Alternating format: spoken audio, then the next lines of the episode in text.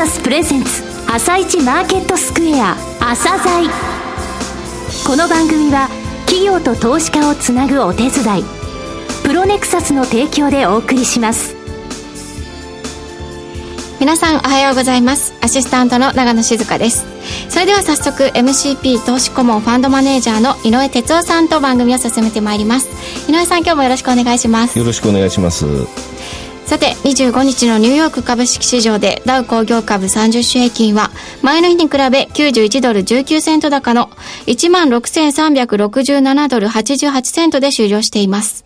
また、ナスダック総合指数は7.883ポイント高の4234.268で終了しています。えー住宅に関してはまちまちな数字の発表がありましたが、消費者信頼感指数は82.3と予想を上回ったことで、いい数字を素直に反応したという一日でしたね。そうですね。あの、その前にあの G8 から今年、えーロシアが外れるということが、えーほぼ決まり、決まったわけなんですけどもね。はいえーただまあ、クリミア、ウクライナ情勢につきましては、えー3、4週間前ですか、お話ししましたけれども、えー基本的にその大きな材料として私考えてないんですね。えー長期トレンドでは株式は上昇。えーただし、えー2月の時点で言った4月、えーのところまではその、えーレンジ相場なので逆張りを続けましょうというお話してきましたが、えーまだ継続していると思います。後半の部分でこのえークリミアのお話、それから、えー外国人の需給動向、空売り、えーこちらをお話しできればと思います。はい、後半もよろしくお願いいたします。続いては、朝鮮今日の一社です。朝鮮今日の一社本日は、離れた場所を映像と音声で結ぶビジュアルコミュニケーションサービスを提供する証券コード3681東証マザーズ上場の V キューブさんにお越しいただきました。お話しいただきますのは、増田直明えー代表取締役社長です。本日はよろしくお願いします。よろしくお願いします。えー慶応義塾が学生ベンチャーに資本を入れたということで、えー話題になった御社ですけれども、創業から15年、はいえー経っ昨年の12月、マザーズに上場されました。えーアジアでも急成長されている御社で、えー V キューブというと、ウェブ会議。はいと言われてますけれども、まあ、御社の売上高の中でも一番ウェイト、大きなウェイトを占めるのは、やはり、えーウェブ会議のことなんだと思うんですが、えーリスナーの方はですね、テレビ会議とどう違うのと。えーあと、まあ、名前出しちゃいますけど、スカイプとどう違うのとはいいう方がいらっしゃると思いますので、まずその部分をお話しいただけますでしょうか？はい。そうですね。まずあの、テレビ会議とウェブ会議の大きな違いはですね。はいまあ、テレビ会議はえ専用の機械を使ってお互いの顔をやり取りしますと。そうですねいう。ところに対して、我々のウェブ会議は、皆さんが持っているようなタブレットとかスマートフォンとか、もしくはパソコンですね。こうやって皆さんが一般に持っているものを使って、お互いの顔を見ながらコミュニケーションレーションすると。いうところがまず大きく違います。はい。テレビ会議の場合は会議室にポンとありますからね。そうですねそこを離れた場所では会議はできないといそううですね。ことですよね。まさに機材を用意しなければいけない。で、それでその機材は安いものではありませんので。高いですよね。はいし。かもテレビ会議やるたびには私もあの外資系でですね、はい非常に高い金額だったことと、あとよく機械壊れるんですよね。そうですねあれ壊れて欲しかったんですけども、そうすると日本はそのアメリカと話さなくていいとかですね、はいあったんですけど、結構壊れて高い、はいえー非常に緊張する時間だったんですけども、はい。えこれがあの、えータブレットを利用するとはい。動けるってことですよね。そうですね。あの、やはり、あの、会議というとですね、会議室で使うイメージですけれども、それ以外にやはりフィールドに出て、あの、どっかの現場で使っていただくとか、そうですね。タクシーの中でやるとかってことも十分できるように今なってきていまして、私もたまにタクシーから会議に参加させられたりとかですね、まあ、この間もあの、新卒向けの説明会になぜか、あの、休暇中のプはい。ーケットあたりから、こう、話ヤシの木をバックに出させられたりとかですね。まあこういったこともできてしまう、どこでも使える、うそして誰でも使えるというところは大きな違いだと思いますね。実際その現場で今こうなってますがとかいうこともできるわけですよね。そうですねあの、まあ、デザイン案今書いたんですけど、これはどうですかというのもできるということですね。はいあとス、スカイプと言ってしまいましたけれども、はいい、わゆるそういう、まあ、スカイプも、えー PC の上に載せて、えーはい見えますんでね。そうですねそことの違いってのはどうなんですかはい。あの、基本的にはですね、個人向けか、あはいの業務用かの違いと思っていただければ一番わかりやすくてですね、やはりスカイプさんのような、ああいう個人で使われるものに対しては、はいやはりセキュリティの懸念であったりとか、ね1対1であればいいんですけれども、例えば5拠点、10拠点の人がはい参加しようと。すると、やはり技術的にも安定を確保するのが難しいんですね。まああそこを我々のようなサービス、まあ、法人向けのサービスは、まあ、他拠点でも使えますよ、えーセキュリティも万全ですよ、はい。そしてビジネスで必要な機能であったりとか、サポートがついてますよと。まあ、こういったところをご提供して、えー法人に使っていただいていると。はい。いう。とまあ、ころでビジネスということですね。そうですね。個人のその、えーまあ趣味ってわけじゃないですけど、個人と個人の利用とは違いますよということですね。はい。えーそして、クラウドはいという言葉ですけども、リスナーの方もですね、かなり理解されてきていると思うんですが、えー御社売上の中でですね、えーきちんとそのクラウドの、えー占める比率、はいそれからオンプレミスの金額というものを出されてます。はいえークラウドとオンプレミス、この違いっていうのも教えていただけますでしょうか？はい。あの、クラウドはですね、はいまさに我々がえー管理をしている世界中にあるデータセンター、えーこれを使っていただくような考え方で、大きな違いは初期投資なく月額料料金を払っていただくだけで、えーサーバーとかそういったものを管理することなく使っていただけるのがクラウドです。で逆にオンプレミスに関しては、まあ、これは主に金融機関などセキュリティを非常に気にするような会社さんが使われることが多いですけれども、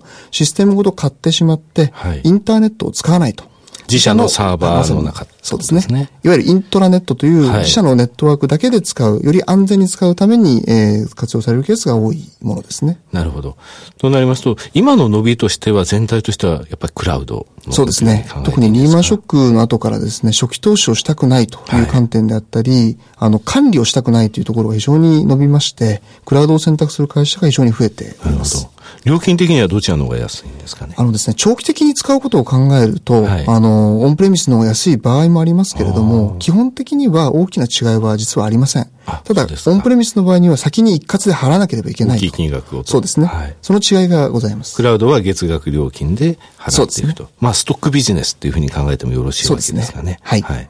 えーさてですね、えー冒頭で、アジアでも急成長を遂げているというふうにご紹介しましたけれども、昨年1年間、御社に関するニュースでも海外に関することが非常に多かったように思うんですけれども、いくつかご紹介いただけますでしょうかね。はい。あの、昨年からですね、私もシンガポールにえー家族含めて引っ越しまして、はい今までなかなかこう大きく立ち上がってきてなかった海外事業に今力を入れてるんですね。はい特にアジアということで、えー中国でえーあったりとか、インドネシア、マレーシア、シンガポール、タイ、はいベトナム、こういった国々で展開をしています。で、こういった国々の場合ですと、やはりインフラの問題等がございますので、はい我々他社が持っていないこのグローバルリンクというもの、はいこれは国際間のネットワークの問題を解決するための仕組みでして、まあ、こういったものを各国に展開していったりとかですね、はいまあ、インドネシアも昨年から事業を開始させていただいたりとか、まあ、中国でも、えー非常にいろんな評価をいただきまして、この金 E 賞みたいなものそうですね、賞をもらってまはい。すね。こういったものをいただいたりとかですね、非常に活発な、えー活動ができるようになってきたとはいいうところでございます。先ほどのグローバルリンクですけど、インドでも、そうですねえはい。今、インドを含めた10カ国にデータセンターを置きながら、はいそのセンター同士を国際間の専用のネットワークを使うことによって、国際会議を安定してできるようにしていこうと。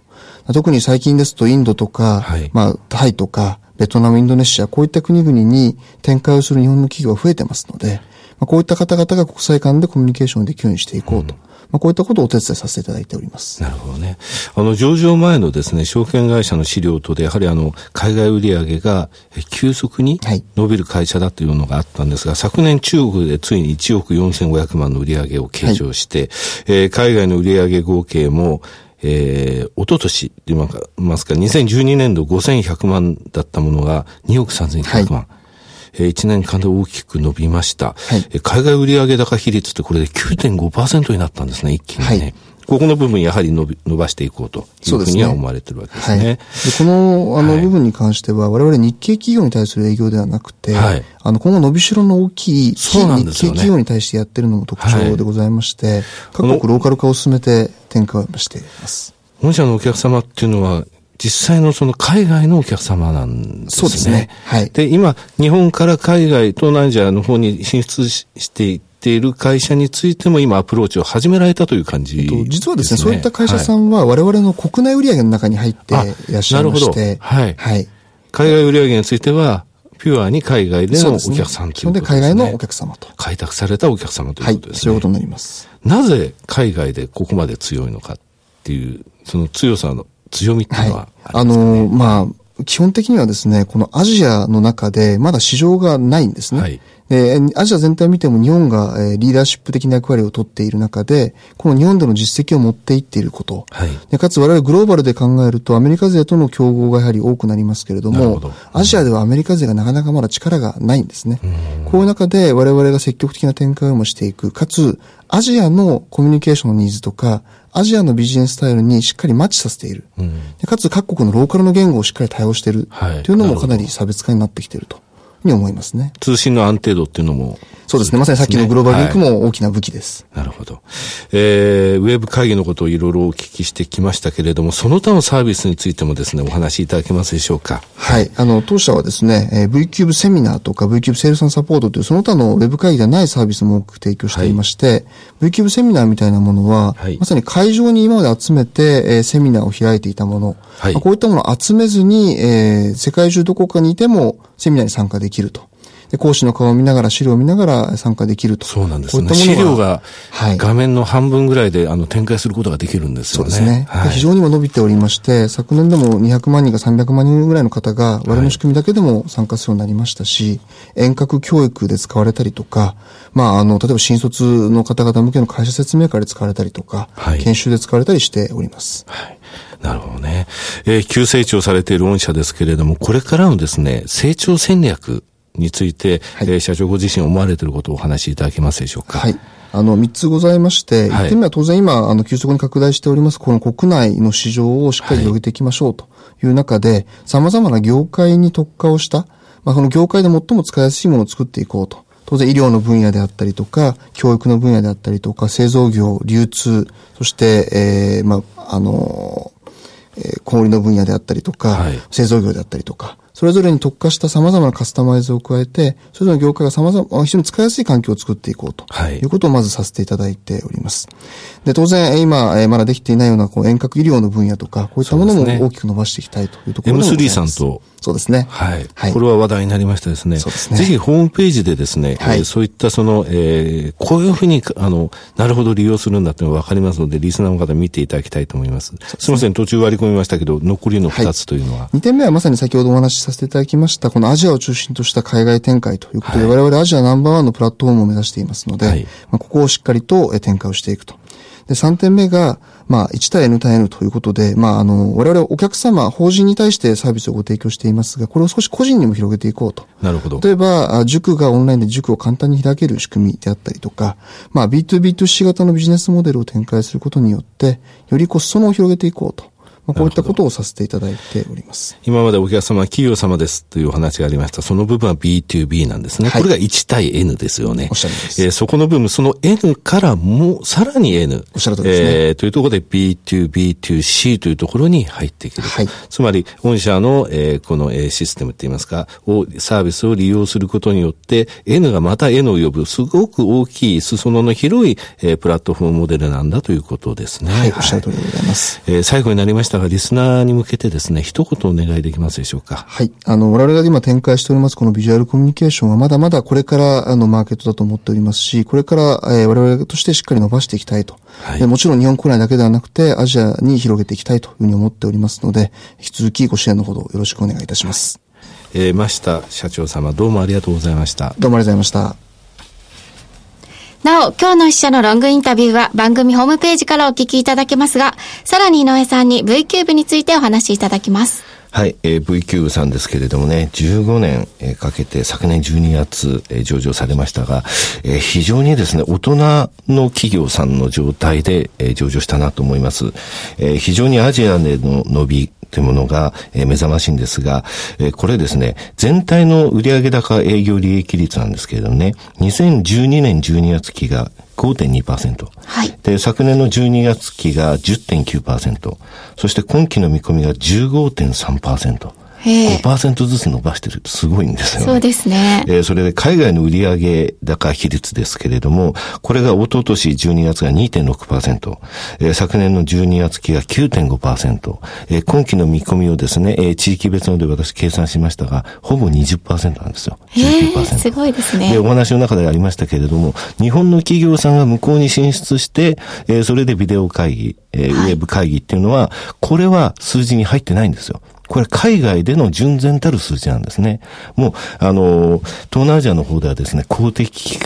機関、そういったところにも、えー、用いられてるんですね。安定度が非常に高いということが、あの、この会社の、えー、ウェブ会議の売りになっております。もう、日本ではもう6年連続、えー、シェア1位なんですけども、アジアでももうあっという間に全体で見ても2位。はい、えー、そしてもう1位を伺うというところですね。えー、1位というのはそのアジア太平洋地域でのシェアなんですけれどもね、えー、非常に楽しみな成長性のある企業さんだということがお分かりいただけたと思います。はい、ますます注目ですね。それでは一旦ここでお知らせです。企業ディスクロージャー IR 実務支援の専門会社プロネクサス上場企業のおよそ6割2200社をクライアントに持つこれはアジア証券印刷の時代から信頼と実績を積み重ねてきたからこそ。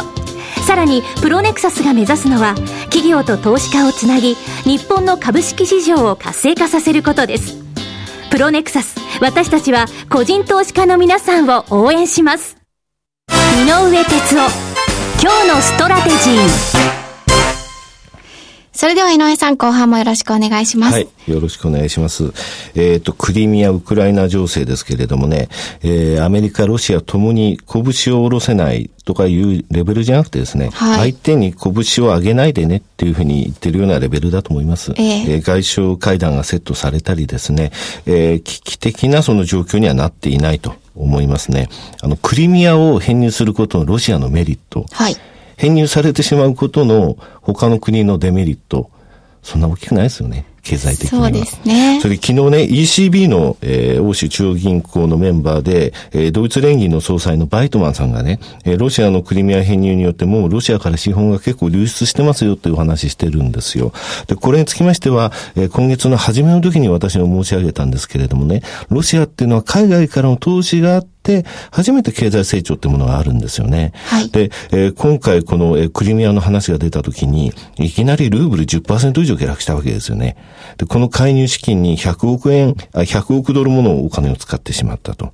で、リセッションを恐れてるわけなんですよね。で、昨年はロシアっていうのは1.3%成長。はい、英国は1.9%成長。ロシアの方が低いわけですね。天然ガス、えー、そういったものの価格の影響を受けていると。えー、その際に申し上げましたけども、2008年にロシアっていうのはウクライナに、えー、入った際に、ごめんなさい、グルジアに軍事衝突が起きた時にですね、大きく資本が引き上げられてるんですね。そういったことがありますので、ロシアとしてもその経済的な損失は避けたいというところでしょうか。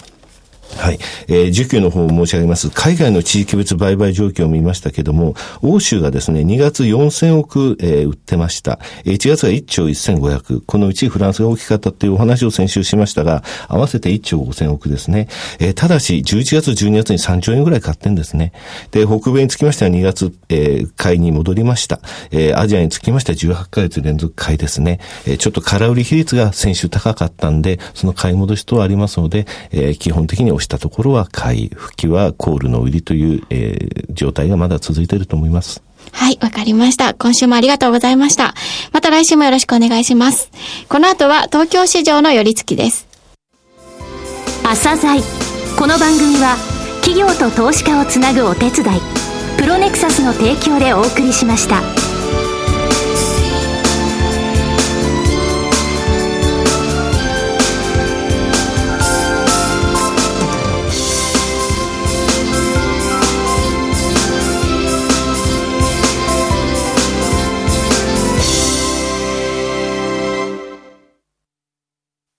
ラジオ日経